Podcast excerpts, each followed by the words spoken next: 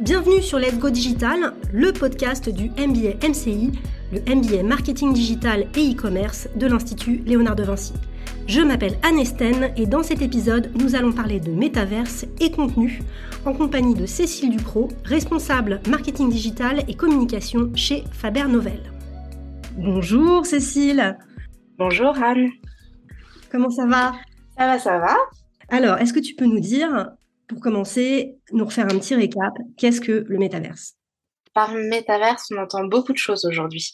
On a le, la définition, en fait, on va dire originelle du métaverse, c'est un espace en trois dimensions euh, qui est décentralisé, interopérable, euh, et donc euh, c'est un espace de vie, un espace social et qui, est, qui n'a pas de limites spatio-temporelles. Ça, c'est, on va dire, la définition générale. Ensuite, aujourd'hui, on a des espaces qui sont assimilés à des euh, métaverses, mais qui n'en sont pas réellement parce qu'ils répondent pas, en fait, à cette problématique d'interopérabilité. Donc, l'interopérabilité, juste pour rappel, c'est le passage, en fait, euh, d'un univers à un autre euh, sans sans avoir de limite hein, au niveau des assets qu'on peut utiliser. Si on utilise un avatar hein, sur euh, un univers euh, comme euh, par exemple Decentraland, l'idée c'est de pouvoir en fait passer de Decentraland à peut-être une autre plateforme qui peut être assimilée à un métaverse qui est Fortnite. Ça aujourd'hui c'est pas possible qui se passe aujourd'hui, c'est qu'on a deux typologies, on va dire, de métaverses. On a des métaverses hein, qui sont apparentés à des euh, jeux vidéo. Donc les plus connus, évidemment, c'est Fortnite, euh, Roblox, euh, Minecraft. Et puis on a des métaverses qui sont plus assimilés en fait à des espaces sociaux comme Sandbox ou Decentraland. Quelle est la logique économique de ces métaverses? La logique en fait des, euh, des, des métaverses, de ces métaverses, notamment des métaverses du gaming, c'est dans une logique de pay to earn, c'est-à-dire que les gens vont sur la plateforme gratuitement et en fait ils vont évoluer au sein de cette plateforme en dépensant de l'argent. Ils vont s'acheter par exemple ce qu'on appelle un skin pour leur avatar, donc c'est une tenue, c'est des accessoires, euh, et ils vont euh, ils peuvent aussi en fait investir dans euh, bah, dans tout ce qui est lié à leur vie sur les réseaux sociaux. Donc ça peut être euh, un de l'immobilier puisqu'on en parle beaucoup actuellement. Ça peut être aussi des assets. Donc ça peut être je sais pas un cheval ça peut être participer à un événement dans le métaverse. Voilà. Et donc ça c'est dans une logique économique de play to earn donc le earn en fait c'est un un peu la logique qui est utilisée sur toutes les plateformes, qu'elles soient sociales ou qu'elles soient de gaming aujourd'hui. Par contre, est-ce qu'on peut parler de métaverse à partir du moment où il n'y a plus, il a pas cette notion d'interopérabilité, c'est-à-dire qu'on peut switcher d'une plateforme à une autre? C'est pas évident. Qu'est-ce que ça change euh, cette nouvelle logique de métaverse euh, en termes de contenu? Alors, en termes de contenu, ce qui va changer, c'est que on est sur un contenu qui n'est plus un contenu euh, en 2D. Déjà, on passe à un contenu en 3D. On n'est plus sur simplement en fait euh, du, du, du, visuel ou euh, du, rédactionnel, on passe sur de l'animation. Donc vraiment de l'animation euh, audiovisuelle où euh, en fait la communication dans le métaverse se fera principalement finalement par euh, de l'événement. Deuxième chose, le contenu dans le métaverse, l'idée c'est qu'il soit en fait géré, produit et euh, consommé par les communautés. Ces espaces aujourd'hui sont caractérisés par le fait qu'ils rassemblent des gens autour d'un sujet commun, d'un sujet ou d'un objectif commun. Donc ils sont, euh, on va, on va être sur des univers qui sont finalement très ciblés en termes de contenu, on va pouvoir cibler de cette façon. On va faire, on va plus cibler en fait euh, des messages, on va surtout cibler des communautés. On va s'attacher plus au centre d'intérêt. On est dans la logique en fait du euh, user centric vraiment, euh, et on, on peut nourrir en fait cette communauté en termes de contenu par contre, c'est une communauté qui aussi aura cette liberté de, de, de, bannir les contenus et de bannir les marques. La réflexion en amont euh, des contenus, bien qu'on soit toujours un peu dans une logique euh, d'inbound marketing, elle est, euh, elle va être d'autant plus exigeante parce qu'il va vraiment falloir, on va rentrer en fait sur des territoires la communauté peut beaucoup plus facilement euh, rejeter euh, une marque. Aujourd'hui, euh, les contenus sont hébergés par, des, par les GAFAM la plupart du temps. Exactement. sur des plateformes. là, ce sera les créateurs qui seront propriétaires de leur propre contenu. Et du coup, effectivement, pour les marques, ça va être beaucoup plus compliqué parce qu'elles devront être, elles devront être adoubées en quelque sorte par les communautés pour pouvoir faire passer leur message. Exactement. C'est très bien résumé. Bah, je te remercie, je te remercie. Euh, et donc, en termes de, euh, tu disais que c'était euh, des contenus forcément animés. Techniquement, ça change des choses. Est-ce que dans le dans le métaverse, on parle plus d'expérience que de contenu au final? On va parler effectivement beaucoup plus d'expérience que de contenu dans le métaverse puisqu'en fait les gens vivent des situations, on est en fait dans un rapport qui n'est plus juste on est dans une expérience de vie dans le métaverse. De, euh, type immersif. Hein, Exactement. D'accord. Quels sont les contenus qui marchent dans le métaverse? Alors, on a effectivement différentes choses. Euh, l'événementiel fonctionne très bien. On retranscrit en fait euh, des événements qui peuvent se passer dans la vie physique, dans le dans des univers en fait virtuels. Ça permet en fait une plus grande accessibilité déjà, puisque euh, y a des gens.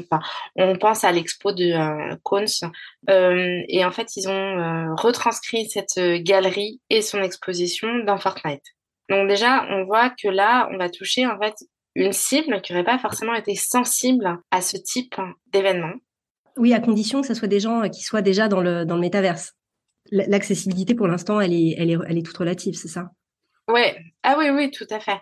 Mais ça, après, c'est une question d'usage. C'est-à-dire que pour l'instant, enfin, le Web 3, le métaverse, euh, tels qu'ils sont projetés, euh, parce que pour l'instant, ils sont projetés, mais ils n'existent pas réellement. Ils ne sont pas, en fait, complètement opérationnels sous la, forme pure, en fait, euh, d'un Web 3, enfin, d'un Web 3. Le Web 3, c'est un, c'est un web décentralisé. Hein. Euh, donc pour l'instant, il n'existe pas sous cette forme pure. C'est un objectif euh, qu'on va certainement atteindre dans quelques années, mais ce sera en fonction en fait de euh, la prise en main des usages en fait par le plus grand nombre. Il y a des pays, notamment la Corée du Sud, ils sont très en avant sur ce sujet-là.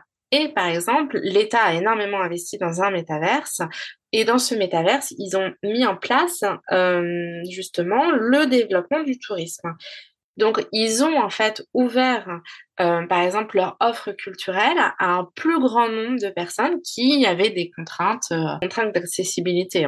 Euh, donc, et là-bas, ça fonctionne très bien, puisqu'en fait, c'est des usages qui sont rentrés dans les mœurs. Ils ont une dizaine d'années d'avance sur nous sur, sur ce sujet-là. Donc ça, on peut très bien imaginer en fait que en, en Europe et même aux États-Unis, ça se développe très très vite. Et c'est en train de se développer très très vite le cœur du marketing, c'est d'exploiter des données sur les utilisateurs. Que dans le commerce, euh, ça pose un problème parce que euh, pour l'instant, on est incapable de, euh, de cibler les gens, d'autant qu'ils viennent via un avatar. Donc, en fait, est-ce que c'est vraiment eux? Est-ce que c'est il y a une difficulté supplémentaire en termes de marketing? Il y a deux choses différentes. La première chose, en fait, c'est que le métaverse, comme je, comme, comme on, en parlait tout à l'heure, le métaverse, euh, selon le Web 3, c'est un métaverse décentralisé. Décentralisé, c'est justement le principe, en fait, c'est que, en fait, nos données ne soient plus collectées, ne soient plus exploitées euh, par euh, des entités. C'est-à-dire qu'on est tout le monde en fait au même niveau, il n'y a plus de hiérarchie dans l'internet. Ça c'est la première chose. Donc le métaverse, quand on parle d'un métaverse décentralisé sans données, c'est vraiment pour répondre à cette problématique et justement pour se, dé, euh, pour sortir de ce cannibalisme en fait des, euh, des, des GAFAM, mais aussi des mastodons en fait euh, de l'internet d'aujourd'hui, clairement. Donc c'est un objectif premier, voilà. La seconde chose, c'est qu'aujourd'hui, on ne peut pas forcément cibler parce qu'on n'a pas de données dans le, enfin, dans le métaverse et on est censé ne pas en avoir par la suite, une fois qu'il sera réellement là, ce métaverse du Web3. Par contre, euh, on aura quand même une visibilité sur les communautés. On aura une visibilité sur les communautés, on aura une visibilité sur la consommation, sur la façon dont agissent les, les, avatars en fait euh, sur, sur le Web 3 consommer dans le Web 3, consommer dans la vie réelle, peuvent être complètement différentes, mais peuvent aussi se retrouver. En fait, on a la possibilité, donc ils ont des pizzerias dans le métaverse, on a la possibilité de commander, en fait, euh, d'aller commander sa pizza avec son avatar dans le métaverse et on se fait livrer en, réel 20 minutes après. Ouais, d'accord. Oui, bah, de toute façon, il va y avoir des, passerelles euh, par rapport à ça. Euh, je reviens sur, sur cette, cette difficulté, enfin, le principe même du métaverse qui est de ne pas avoir la possibilité de collecter des informations ciblées concernant les mmh euh, effectivement, euh, ça, risque de, changer les habitudes euh, marketing et ça nécessite de repenser le marketing dans son intégralité en se disant voilà, on a un avatar qui fait telle chose dans le métaverse. maintenant, potentiellement, on peut avoir des, des personas qui sont différents des avatars et du coup, ça nécessite de, de se dire ok, on a une toute erreur euh, potentielle ou euh, est-ce que euh, cette personne qui, dit avoir 40 ans, peut-être qu'elle en a 70 ou peut-être que voilà, ça risque de modifier quand même un petit peu le, rapport au, au marketing. En fait, on n'a pas les réponses clairement aujourd'hui on n'a pas les, réponses. Le Web3 est en train de se structurer. Euh, l'économie autour du Web3 est en train de se structurer. On voit déjà des grands mastodontes, enfin Meta qui est en train d'essayer de s'accaparer ce métaverse universel. Euh, on voit même le gouvernement français qui en parle. Macron en a parlé il n'y a pas longtemps justement de créer un métaverse universel. Donc il y a beaucoup de choses encore qui sont en qui, qui question. Euh, comment vont se comporter aussi les, les, les, communautés, le public dans le métaverse Est-ce que c'est eux qui vont aller chercher euh, ce dont ils ont besoin? Est-ce que c'est eux qui vont finalement transmettre des informations? Est-ce que c'est un espace qui est dédié finalement à faire réellement du marketing, à consommer? Donc les gens qui font aujourd'hui dans ces univers-là, c'est des gens qui ont besoin de sortir, de s'évader en fait de leur quotidien physique. Donc euh, est-ce qu'ils ont envie de retrouver dans ces univers-là ce qu'ils retrouvent dans le physique? C'est pas du tout évident. C'est vraiment en fait euh, le, le métaverse euh, va être vraiment ce que ce que nous en tant que grand public on en fera, ce que nous aurons envie d'en faire. Et clairement, s'il se profile et se construit réellement dans un Web 3 décentralisé où euh, il n'y a plus de, euh, de, monopole, est-ce qu'on peut vraiment l'imaginer en fait demain? Mais alors du coup, qui construit? Le métaverse Puisqu'il y a ah, C'est une bonne question. Aujourd'hui, il y en a plusieurs qui construisent le métaverse. Et puis aujourd'hui, on a aussi ce qu'on appelle des DAO, des euh, organisations euh, autonomes décentralisées. Donc les DAO, en fait, elles fonctionnent euh, grâce bah, aux technologies de la, du Web3, de la blockchain, et qui disent, qui en fait sont des... On, pourrait un peu assimiler ça à des associations qui définissent des règles de gouvernance qui vont en fait la, par la blockchain. Donc, c'est-à-dire qu'il y a des règles qui sont définies, qu'il n'y a pas un petit malin qui peut se dire euh, non, non, non, moi je suis pas d'accord, on les change, je veux prendre le pouvoir. Parce qu'en fait, la blockchain fait qu'il y a des euh, process auto-exécutoires qui font que personne ne peut altérer les règles qui ont été définies. On peut très bien imaginer demain qu'on ait une DAO qui crée le métaverse. Et très honnêtement, je ne serais pas étonnée qu'il y en ait déjà qui, travaillent actuellement. Euh, donc une DAO qui, qui crée le métaverse et qui définisse des règles. Donc les règles sont nombreuses. Hein. parce que clairement, reconstruire un méta enfin construire un métaverse universel décentralisé euh, c'est reconstruire une société hein, soyons clairs. Donc euh, il y a un travail de fond qui est énorme. Euh, mais c'était quand même en fait l'essence même de de la création du blockchain c'était de pouvoir mettre en place des règles qui feraient que personne ne reprendrait le monopole dessus alors, bah, qui construit les métaverses aujourd'hui, c'est les entreprises privées. Hein. Clairement, c'est les grandes, euh, c'est Epic Games, euh, c'est Ubisoft, euh, voilà. Euh, c'est des plateformes comme des, de Decentraland, de, de Sandbox, dans une logique effectivement de faire venir des communautés, que les communautés vivent, parce que c'est ça aussi, c'est-à-dire qu'un univers, un métaverse, en fait, ne, ne, ne vivra que par sa communauté s'il ne se passe rien, les gens ne vont pas rester dans ce métaverse. Voilà. et s'il y a trop de contraintes, pardon, excuse-moi. Et s'il y a trop de contraintes en fait dans ces métavers, s'il y a des règles en fait qui ne correspondent pas à la communauté, la communauté va fuir. Donc on peut se poser légitimement la question de est-ce que ces communautés vont, est-ce que ces métaverses vont perdurer? Comment est-ce que ces métaverses vont pouvoir prendre, avoir un monopole sur ce qui se passe si en fait euh, ils imposent trop de trop de, règles et qui ne respectent pas en fait les volontés des, euh, des communautés. Parce que la, les, les, les, sociétés donc, qui créent euh, ces métaverses, j'imagine que toutes veulent effectivement remporter la mise et se dire je vais, même s'il y a plusieurs métaverses, c'est le mien qui va être le plus populaire et donc je vais attirer un maximum de, de communauté, euh, toujours dans cette logique de euh, laisser quand même le pouvoir aux créateurs. Elles ont toutes la même volonté de devenir le métaverse qui va faire, euh, qui va attirer tout le monde. On peut se dire que effectivement, ça peut être le Far West. Ah bah ça va être le Far West et c'est le Far West hein, aujourd'hui. Tout le monde y va, tout le monde y va en fait pour pour pour être le le métaverse de référence. Si Meta aujourd'hui, demain prend en fait euh, le monopole sur ce sujet-là, on pourra dire qu'on ne sera pas sorti du Web 2. On y sera toujours dans le Web 2, puisqu'en fait, on ne sera pas sur un organe décentralisé.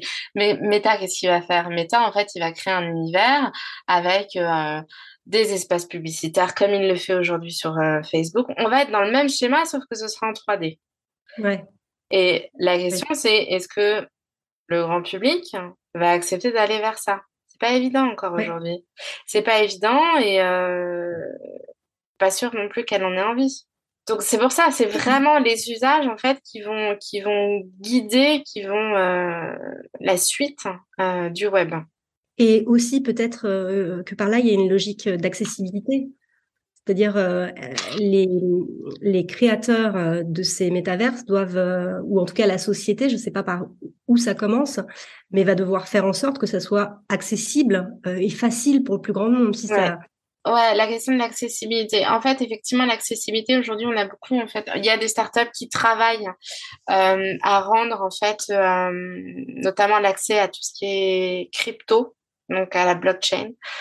Euh, plus plus simple hein, parce qu'aujourd'hui en fait quand tu veux euh, aller euh, créer du, du, lien dans ces univers en fait décentralisés on te demande en fait de payer en crypto ou de payer ou d'acheter des NFT en crypto, il faut créer un wallet, il faut maîtriser un minimal sujet, etc. Ça, en fait, c'est des freins aujourd'hui au développement du Web 3. Tu s'en rends compte. Il y a des startups, justement, aussi, qui essayent de travailler à faciliter cet usage, faciliter le passage de, euh, de l'économie, on va dire, euh, réelle à l'économie euh, virtuelle. C'est en cours. C'est un passage obligé, le, la création de, de wallet et d'avoir des cryptos pour aller dans le métaverse Ouais. Alors, oui, dans les métaverses décentralisés. Dans d'autres métaverses, par exemple sur les, sur les jeux, sur, sur, sur Fortnite, tu as cette logique de payer avec la monnaie en fait du jeu, mais que tu acquiers par euh, par une monnaie réelle. Enfin, quand il dit une monnaie réelle, c'est une monnaie que l'on a dans le monde physique. Donc, euh, ça va être, euh, tu vas acheter en euros tes, tes V-Bucks parce que c'est des V-Bucks en fait sur Fortnite. Ouais, je crois que c'est Fortnite, c'est. Et donc voilà, sur euh, par exemple Sandbox et Decentraland, on est sur des univers qui sont ce qu'on appelle décentralisés où tu peux payer en crypto et en NFT en fait tes euh, et, etc.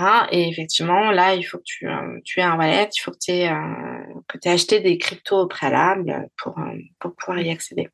Ben, merci beaucoup, Cécile, pour tous ces éclairages. Merci, Anne, pour l'invitation. Euh, j'espère qu'on y voit un petit peu plus clair, même si on a vu, il y a encore pas mal de questions en suspens. Merci à tous pour votre attention. À bientôt. Au revoir. À bientôt.